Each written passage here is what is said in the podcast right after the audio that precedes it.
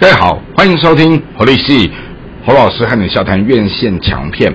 今天我们的节目要来和大家分享的这个作品是现在非常非常当红的一个票房佳作，叫做《捍卫战士独行侠》。哇哇哇！你看，一个一九八六年的故事，好，它被搬到二零二二年在。相隔三十六年这么漫长的睡眠议题当中，大家都以为他已经就已经成为了历史过去式，没想到他再把它重新扮演了以后，好让整个三十年、三十六年后的故事情节，好随着时空的变化，随着一个人的生命的历练，哈，然后。变成了是一个完全不一样的新的东西啊！那当然，这个样的一个心，它会扣连着旧，好，这个果也会扣连着前面的因，以至于这样子一个因果，好。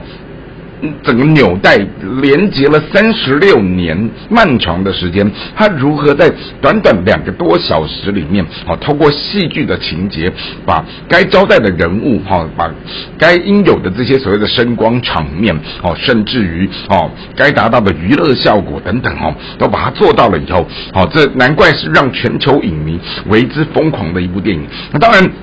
这部戏，他为汤姆克鲁斯整个将近六十岁哈，这如今的现况。整个事业拉到了一个全新的高峰的同时，好，那这部片显然也是二零二二年票房相当相当出色的一部电影，好，在全球都是开红盘的好。然后短短的时间当中，几乎有几部强片哈环环绕在这里面，但是汤姆克鲁斯的魅力跟威力仍旧是不减当年的。好，那回到了整部作品来看的时候，你会发现到说，哦，整个故事的情节，好，是在讲到一个哦。海军的上校飞行员，他其实拥有的是一个相当独特的个人的嗯性格，导致于今天他在从军的过程当中，哈，他的许多的同才通通都升官了。他尽管拥有的是相当强大的能力跟专业的技术，但是他就是一直被卡在一个上校的位置上不去。那也还好，是因为所有他升官的这些同才们，好都会在背地里罩着他，以至于我们还原到了一个中老年人他在职场上的生存法则里面，你会看到的是什么呢？是说今天你如果在一个组织文化里面，好，你如果想要做到像这种独行侠的风格，你要么就是你能力要非常非常的强，好，要么就是你要有很照很照很挺你的长官，好，那你没有这两样东西。在这里面互相加持的时候，你随时可能都会在职场上阵亡。好，那这也就是呃整个人物塑造的过程当中，我们看到一个能力极佳，但是就是在一个独特的个性里面使然，导致他在整个事业上面他就碰到了一个天花板过不去。但是当有了这样的一个机会来临，让他去展现能力，去拉拉抬后辈带领新人的时候，找这样的一个。都已经可以为人父的这样的一个年纪，他如何带动这样的差不多二十啷当岁的这些小伙子们？而且这当中的小伙子当中，还有一个是他以前的搭档哈，因为死于空战哈，导致于他们有一些过去的一些。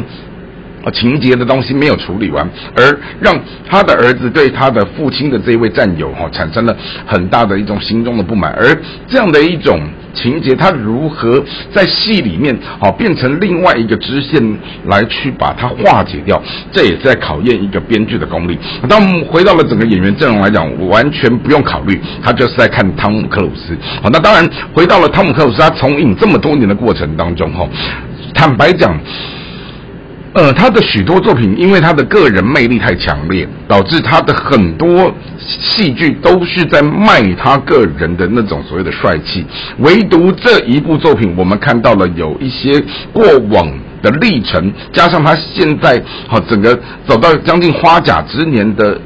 成熟的生命力注入在角色当中的时候，好，那已经完全就是汤姆克鲁斯这个人跟这个角色，好彻底充分的合而为一，以至于当今天全球影迷在看着这一位巨星，好大家一路陪着他在经历人生的时候，我们也看到他的代表作品，啊，间接的看出他的人生，而他在整个剧中的人生，他他也就很巧妙的扣连回来到整个这一批中老年人，哦，他们。